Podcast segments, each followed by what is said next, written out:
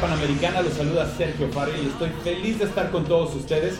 Y este momento es sumamente especial ya que Eduardo León, presidente honorario de la carrera panamericana, está aquí para darle a todos ustedes la bienvenida a este nuevo podcast. Gracias Sergio, así es, queremos dar la bienvenida a todos nuestros seguidores y aficionados en esta serie de podcast que hoy lanzamos para todos ustedes. Encontraremos grandes historias vividas a lo largo ya de 35 años de esta nueva época de Panamericana Síganos mes a mes y los esperamos en octubre para revivir una vez más la leyenda. Los dejo con Sergio. Amigos y amigas de la carrera panamericana, los saluda Sergio Farril y el día de hoy estoy feliz porque es un episodio sumamente especial para este podcast. Eh, la carrera panamericana, como siempre, eh, a, lo largo de los años ha evolucionado y hoy nos encontramos en una era digital en el que la carrera panamericana ha sido ha sido muy, muy cuidadoso en, toda la parte del streaming de la carrera, en llevarlos, en, hacer que la carrera llegue a ustedes de todas las formas posibles. Eh, y hoy presentamos este pues este, este nuevo formato de podcast y nos acompaña nada más y nada menos que Eduardo León, el presidente honorario de la carrera panamericana. Muchísimas gracias por estar aquí. Gracias a ti, Sergio, y a todos los aficionados que seguramente estaban esperando un podcast con, con todos los pormenores de Panamericana, tanto de los antecedentes como lo que va a suceder. Y como dices, pues bienvenidos a la era digital de carrera panamericana. Eh, me emociona mucho platicar contigo. Eh, he tenido oportunidad de, hacerlo en otras ocasiones, eh, muy temprano por la mañana, eh, antes de salir a alguna que otra etapa de la carrera. Y, para mí siempre ha sido un placer, un honor, pero ahora compartirlo con toda la gente que ha seguido la carrera panamericana pues no, no, no, puedo pensar en una mejor forma de empezar este, este formato. dicho eso, me encantaría que nos contaras ¿Cómo, ¿De dónde viene esta necesidad, porque yo lo veo como una necesidad, de regresar el formato de la carrera panamericana? Eh, ahí en los 80 como después de, después de una larga pausa, em, de repente un día amaneciste y dijiste, hay que hacer esto una vez más. Pues mira, Sergio, y a toda nuestra gente que nos escucha y nos ve, Panamericana surge después de haber hecho ya algunas competencias del mismo corte en Baja California. Así se denominó simplemente la carrera y, la organizábamos para autos modernos en octubre y después la hicimos en abril para coches clásicos, se llamó la carrera Classic. El formato era muy similar a Panamericana, pero con una sola etapa, porque corríamos a lo ancho de la península de San Felipe Ensenada, 204 kilómetros de viaje el último, el que ganaba el más rápido. Y pues, en esas ocasiones siempre incluimos las motos, que es mi pasión total, el motociclismo. Afortunadamente, a pesar de que nacimos prácticamente a tres meses de, de un temblor muy fuerte en México, el de 85, pues no renunció la gente a venir, estuvieron los pilotos presentes y tuvimos la gran fortuna de que aunque se recortó la nómina por lo mismo de que había habido un temblor y querían que todo México estaba arrasado, este, vino un editor de la revista Round Track Magazine, Peter Egan, y llevaba un gran piloto, Anatoly Artunov, ya desaparecido, y ganan la carrera. Entonces Peter le destina tres o cuatro páginas en la prestigiosa revista Round Track para dar a conocer lo que había sido. Él le decía a, Artunov, Peter Fangio, porque se acordaban de las hazañas de Fangio. Luego de, cinco o seis eventos allá, en la carrera clásica empezaron a llegar automóviles de la época panamericana, los sedanes de los 50 que habían corrido acá y todo. Y ahí fue donde surgió el chispazo y dije, ¿por qué no revivimos la grande? Entonces tocamos la puerta con, con la Secretaría de Turismo a nivel federal, que pues, vio con buenos ojos revivirla, pero me decía, es imposible que la hagas como se hacía en los 50, porque en aquella época era el presidente Miguel Alemán, que tenía el poder absoluto sobre todo. mandaba al ejército a cuidar las carreteras, en fin. Pues yo tenía una chamba un poco más modesta que la del presidente, entonces dijimos, vamos a hacerla a nuestra manera, ¿no? Y afortunadamente ya habíamos competido en muchas carreras y rallies y dijimos, podemos hacerla con el formato de un rally moderno, con etapas de tránsito como tú las has vivido y tramos de velocidad para que puedan desarrollar todas las habilidades de los pilotos y el performance de los coches. En 1988, cuando nace la, la nueva versión de la Panamericana, no sabíamos a lo que íbamos. La verdad era una aventura, una auténtica aventura porque todo el mundo nos señalaba, al menos a mí me decían que pues, estaba yo loco, cómo iba a revivir esa gesta de la época de los 50 si yo no tenía las influencias de un presidente. Pues igual no teníamos las influencias, pero, pero sí había la audacia de todo el comité organizador y, y pues lo logramos. Y en 88 empezó el alboroto.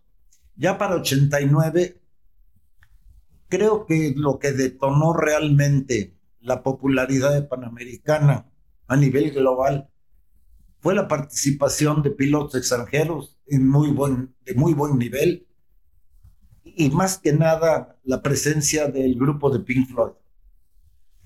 Cuando viene Nick Mason, Steve Rourke, todo el, el grupo de Pink Floyd, de hecho ahí se gestó la posibilidad de hacer un video de Panamericana que tú ya conoces y has visto. Y hay, hay canciones, ¿no? Hay, hay, un disco, pues me parece. Siete de las once partituras musicales del video están dedicadas a nuestra carrera. Ah. Y ahí nos dimos cuenta que era un poco más popular la música que el automovilismo, ¿verdad? Porque llegó a todos los confines del planeta la intervención de Pink Floyd.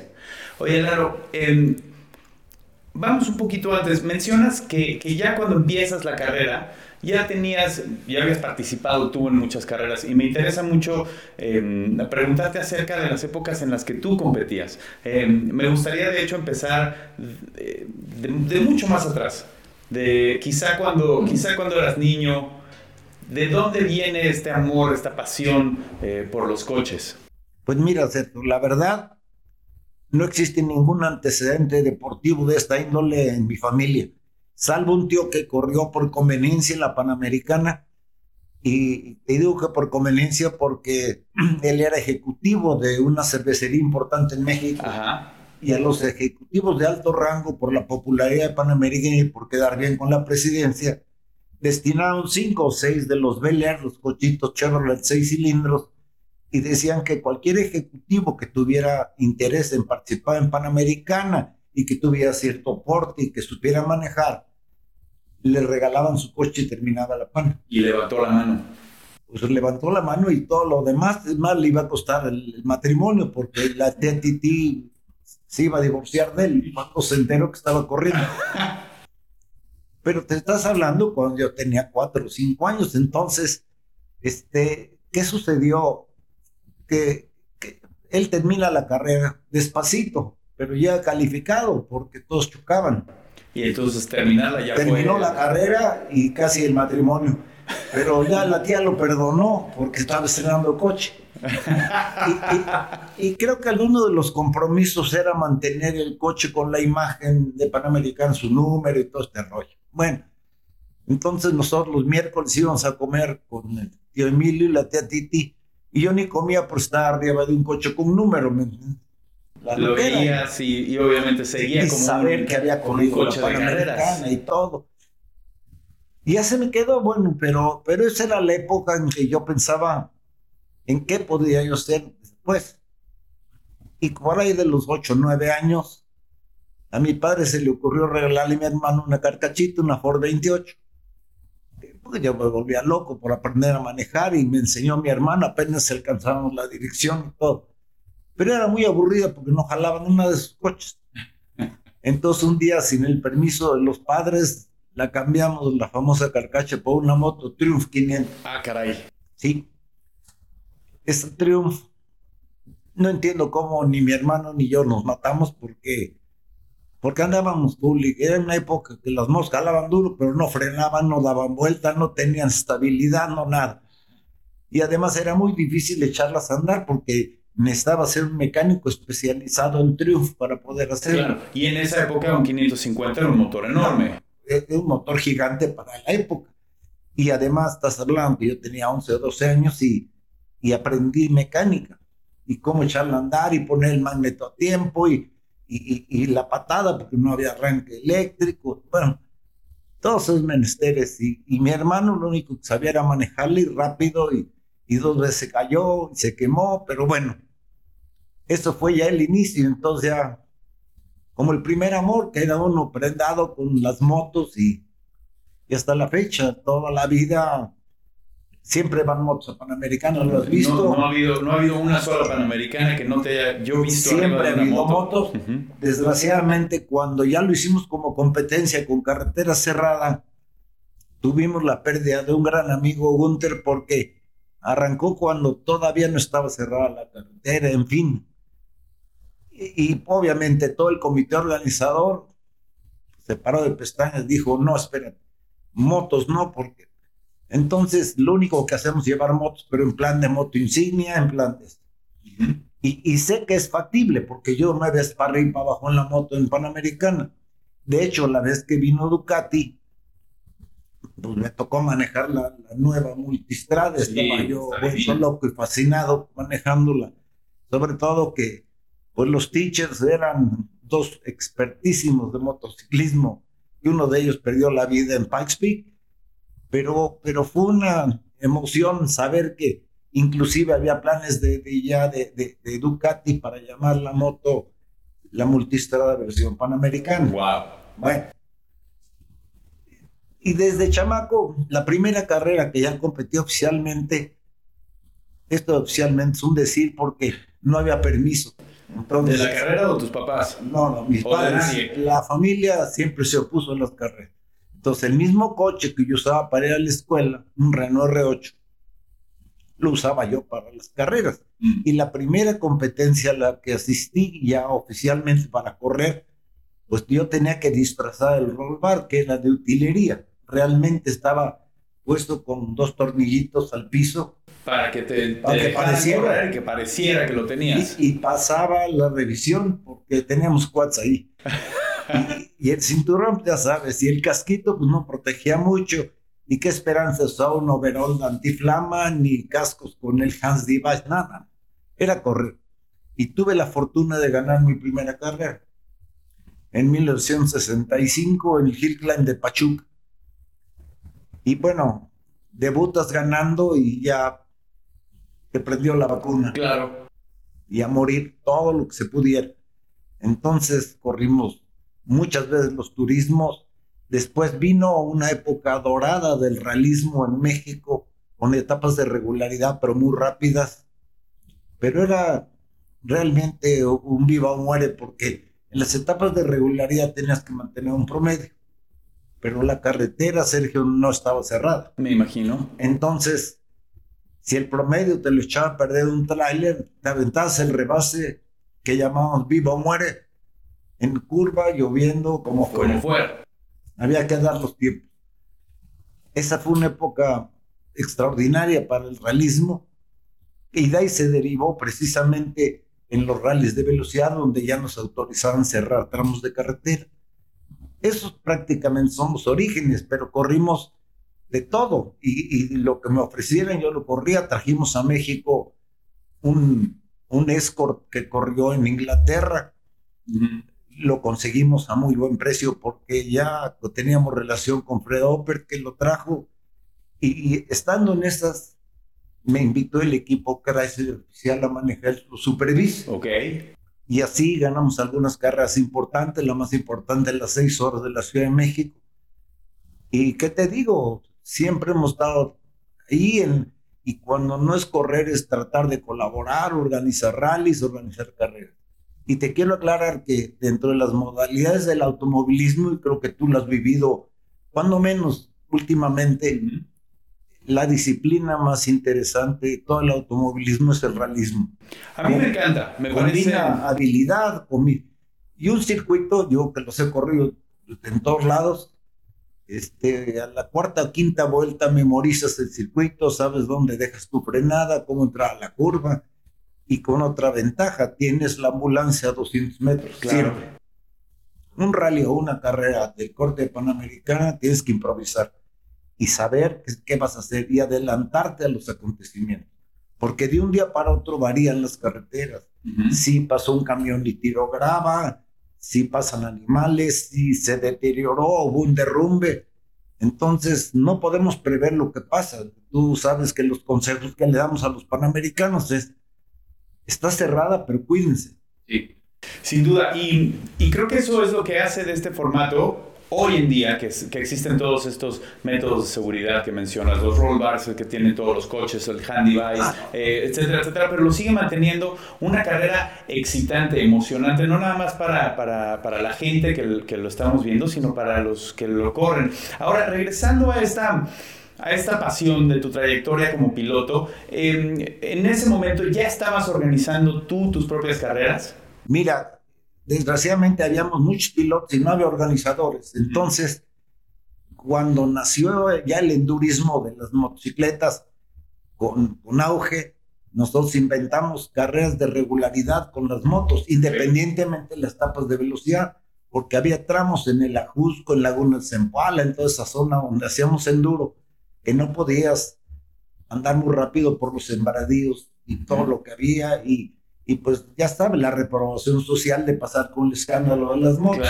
Entonces, al menos generamos un nuevo concepto del motociclismo con etapas de regularidad dentro de la misma carrera de enduro. Y a todo mundo le gustó, porque era de habilidad, era de sensibilidad en, en, Entonces, eso también le dio un, un sabor muy especial al motociclismo. Y el de, el de pavimento, la primera edición de la Copa Malboro en México iba a estar sin motociclismo, porque no había importación de las motos. Okay. Las únicas que había muy poquitas eran las 500 centímetros de doble propósito, que como doble propósito tenían la llanta RIM 21 adelante, Eran, no eran motos apropiadas para la carretera. Entonces, decidimos hacer esas motos, convertirlas en motos de pavimento, con Rindy 7 adelante, llantas más anchas, con otra relación del, de la, del sprocket, y así nació la categoría clase 1-500 en la Copa Malboro. Con puras motos idénticas y era muy emocionante porque todos andábamos igual. Claro, que es un poco lo que se trata de hacer ahora en la carrera panamericana con las categorías. Así es. Ahí nada más había una, y era la clase 1500. Y curiosamente, Copa Malboro detona con fórmulas y, y pues con turismos y de todo, pero la categoría estelar eran las motos por la emoción. Claro. Ya después vino Carabela, se involucra, la Carabela original se involucra, hace motos 350 de dos tiempos, y se volvió un campeonato, pero luego se abre el mercado y pues a comprarnos 600, que era todo lo que usábamos. Claro, que eran las más rápidas de la época. Pero nació con la clase 1500 que la inventamos, que ahora ya se conocen como el Motard, que es una moto de cuatro tiempos y, que prácticamente tiene esas características, te corren en circuitos muy cortos, pero los circuitos, sabes, de, de cómo eran muy cortitos como San Luis Potosí, como León.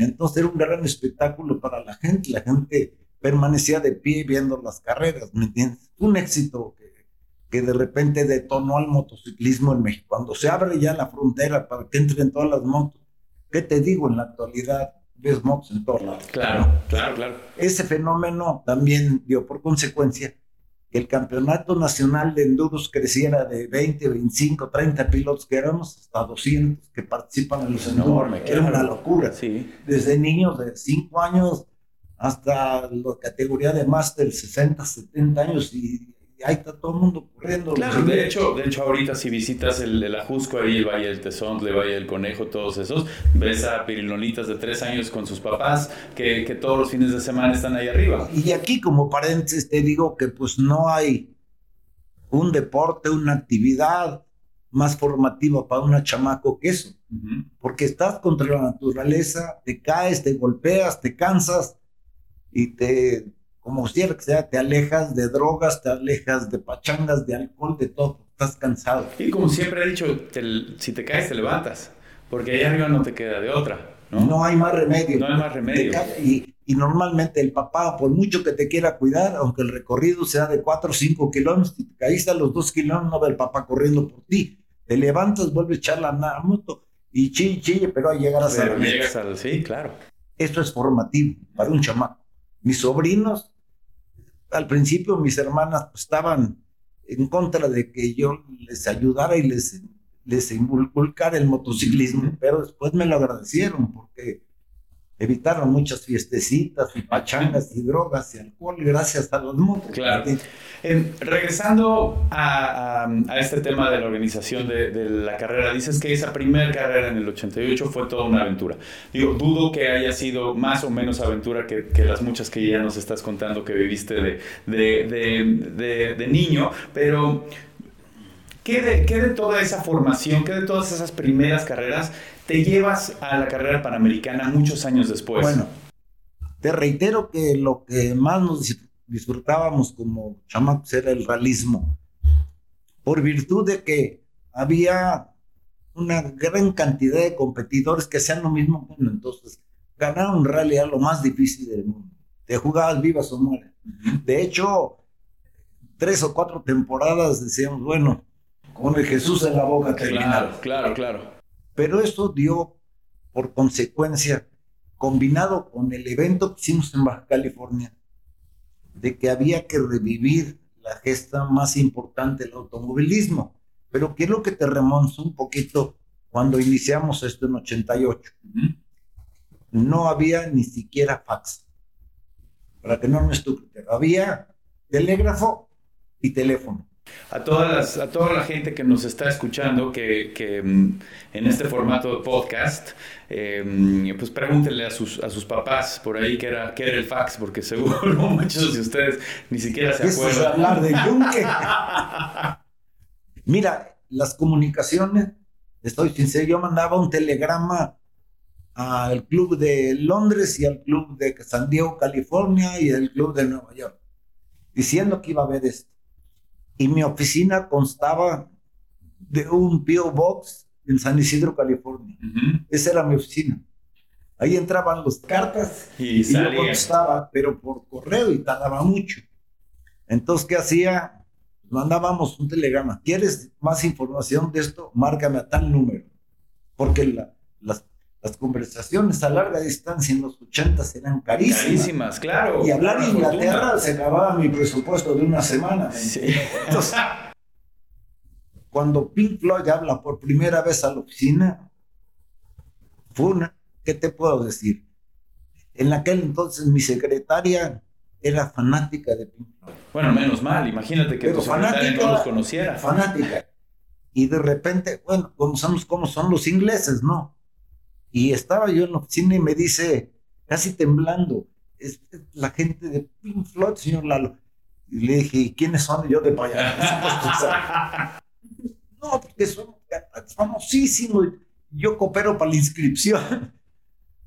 Pero cuando tomo la llamada, era Nick Mason, el baterista.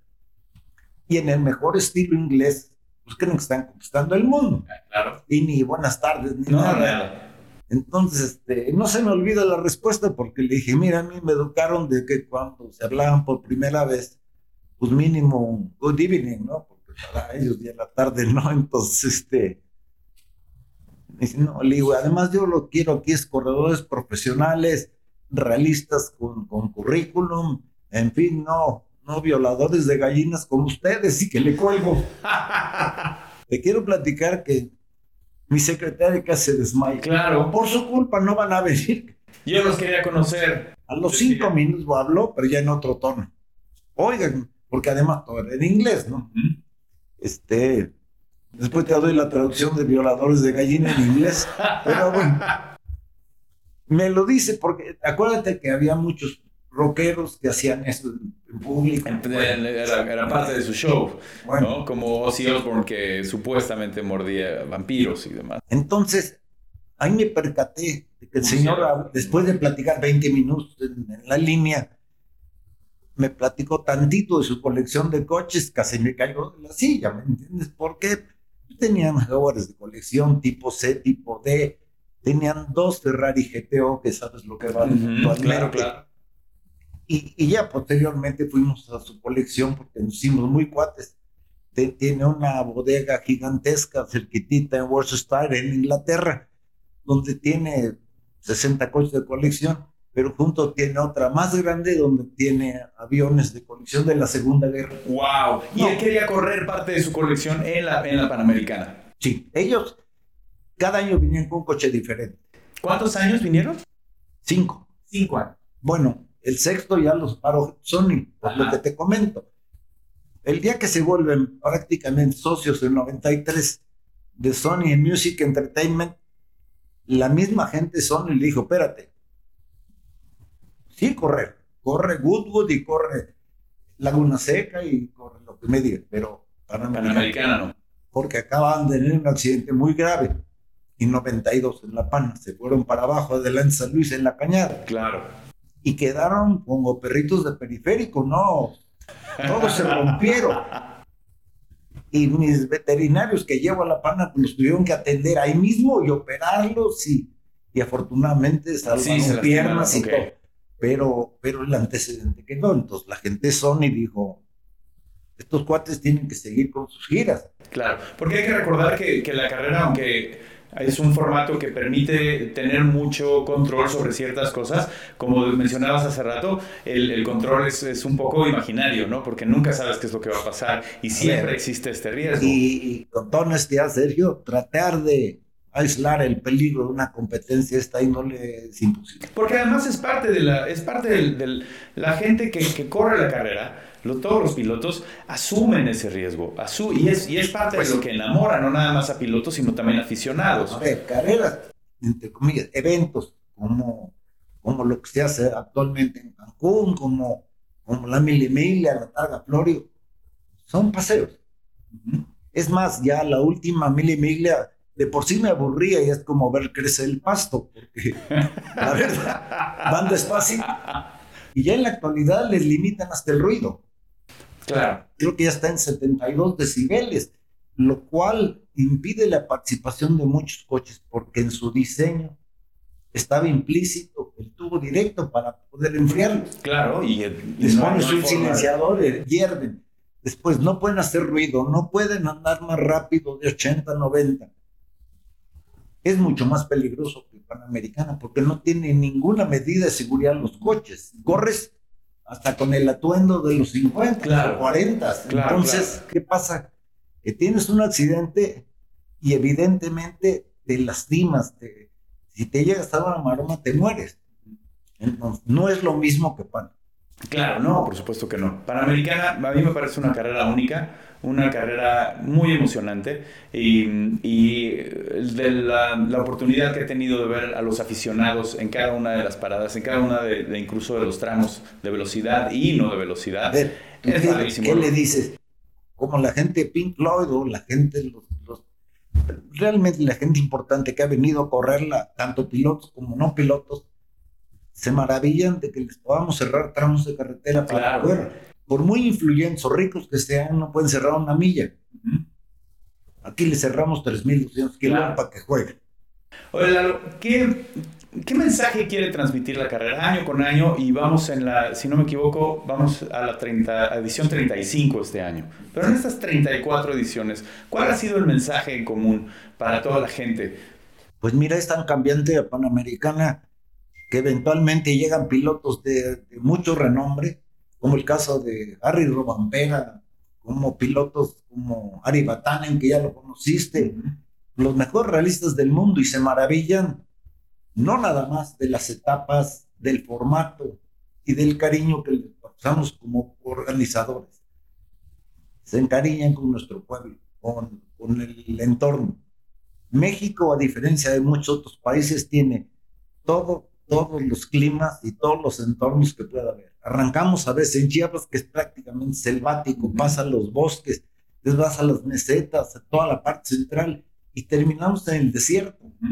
Entonces, en, seis o siete días ves todo eso. Y la hospitalidad de nuestra gente. Eso para nosotros es la mayor satisfacción porque Oaxaca y Saltillo no son ciudades diferentes, Sergio. Son universos aparte. La mentalidad y todo. Más te calculale que Oaxaca tiene 506 municipios. Hay municipios de 400 almas que no hablan nuestro idioma. Ve, platícales que por ahí va a ser la Panamericana, no está tan fácil. Claro, claro. Pero lo asimilan y, en la misma hospitalidad hay en Tehuacán que en Morelia, en Oaxaca que en Monterrey. Es eso a su manera cada quien en entornos diferentes, con, caracteres diferentes, hasta física y anímicamente.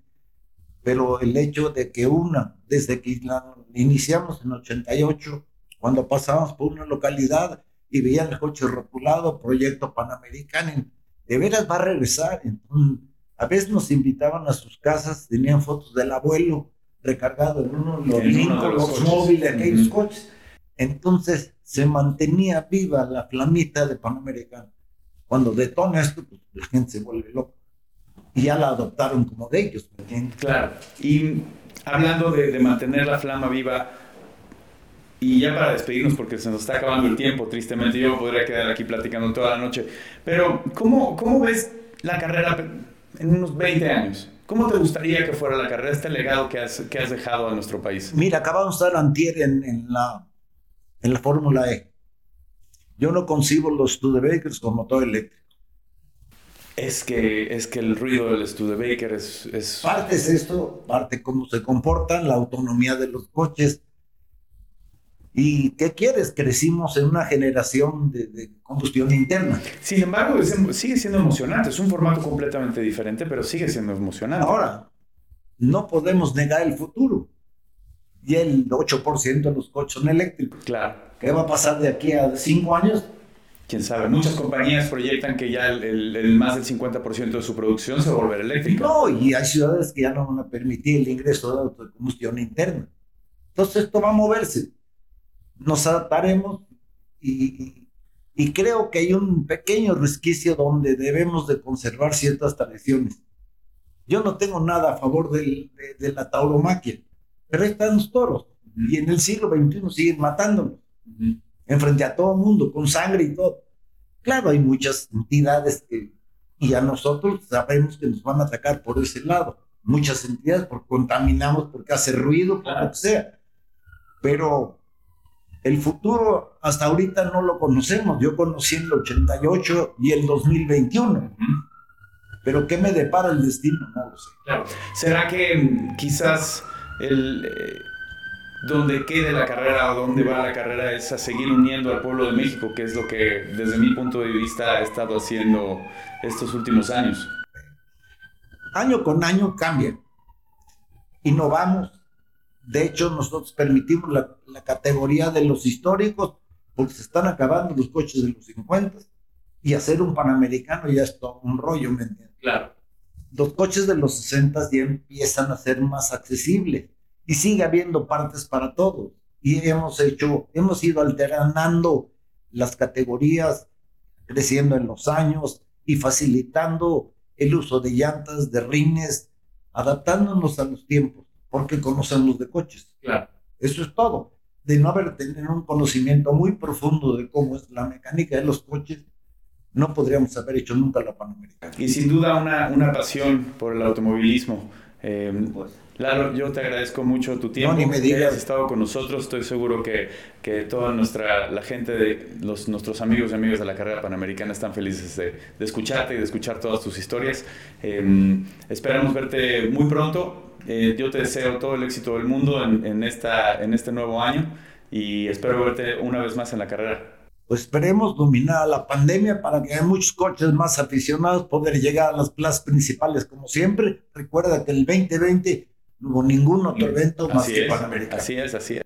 O sea, nos costó, costó controlar la pandemia, costó hacer el, streaming, costaba muchas cosas, pero valió la pena porque la continuidad es muy buena para un promotor. Y, a mí me pareció un año sumamente importante porque eh, tuve la, la, oportunidad de participar eh, desde mi trincherita, pero, pero vi la esperanza en, en, los ojos de toda la gente que veía esos coches, en todos los niños, pocos niños, porque no, no estábamos anunciando las paradas de la carrera, pero, pero la gente que escuchaba los coches, eh, se veía este, este, esta esperanza de que íbamos a salir de la pandemia y aquí estamos un año después, ¿no? Este, para mí yo creo que fue uno, un importantísimo que se, que se hiciera ese ah, año. los chamacos se vuelven locos. Yo te doy una pequeña anécdota. En el 88 revivimos la carrera. Un gran amigo, ya en paz descanse, Chucho Fernández, me ofreció que si la hacía yo, revivía Panamérica, él me traía a Juan Manuel Fan. Yo le dije, no es cierto, no me la creo pero se me olvidó y con tanto sainete que traía yo, pasé por México y todo, y llegando a San Luis, en la puerta del hostal del Quijote, Juan Manuel. Ahí estaba. yo dije, no es posible. Pero además, a partir de ese momento, se entregó completamente. Él estaba muy emocionado porque la había ganado. Él, para él era más que haber ganado tal vez un gran premio o un campeonato de Fórmula 1. Claro. Pero él tenía un quíntuple campeón del mundo de Fórmula 1 y ganador de Panamericana y conmigo. Entonces yo me adueñé al viejito y dije, te vas conmigo cinco días. No te quiero platicar las anécdotas que me platicó o que me dijo, la emoción que sintió recorrer lo mismo que había recorrido 50 años antes claro. que él había ganado. Y, ya para terminar en Ciudad Juárez, porque hicimos el recorrido original, ya vimos el arco y le dije, Juan Manuel, entra tú manejando, tú la ganaste. Y él me decía, no, Lalo, es tu, tu carrera. No, no es tuya. Y bueno, total se animó, venía del lado derecho, se animó y se bajó. Y se siente en el cofre y dice, aquí no me mueves. Y entró como rey en la primavera No, bueno. En el cofre. Para los chamacos y para la gente que conocía de carreras, una revelación ver a Juan Manuel Fangio en Ciudad Juárez de nuevo. Claro. Nunca hubiera regresado. Claro, para no ser por la, por la Panamericana. Y amenazó con estar una hora en la premiación a las nueve de la noche en el hipódromo de Juárez. Se quedó cinco horas firmando autógrafos, chamacos. No. Qué lindo. Y, después, cuando yo hice el análisis, cuando lo conocimos, dijimos, bueno, un cuate casi de 80 años, cinco veces campeón del mundo, argentino, campeón de Panamericano, no saludarle a la mamá, no, todo. claro. Sencillísimo, amable, cariñoso con todo el mundo. Y bueno, esto te anima a seguirle dando, porque apareció en todas las fotos, Fangio en la llegada, ¿me Claro. Y yo conservo un recuerdo de él cuando fallece, yo me encuentro al año siguiente, fuimos a una carrera de celebridades a Long Beach, el sobrino Juan Fangio, tercero, me dice, fuiste muy afortunado porque ni con nosotros, la familia, intimó cinco días seguidos porque viajaba por todos lados. Claro. No sé cómo lo hiciste, ¿qué platicas? Ya le platiqué toda la noche, no, estaba fascinado. Me imagino. Es algo, ese tipo de revelaciones solo pasan en Panamérica y te puedo platicar ahorita 200 anécdotas que han pasado en Panamericana. Y gracias a eso, pues conservamos el ímpetu y las ganas de seguir haciendo. Muchas gracias, Lalo, de verdad. A ti, muy amable. Te agradezco y a todos ustedes eh, les agradezco que se hayan quedado con nosotros. Esto es lo que pueden esperar de este podcast. Muchas historias, muchos eh, mucha pasión del automovilismo. Eh, nosotros los invitamos a que nos sigan y se inscriban a este podcast a través de Spotify, de iTunes, de Google Podcast. Búsquenos como la carrera panamericana podcast y nos escuchamos en el siguiente episodio. Yo soy Sergio Farrell y nos vemos pronto.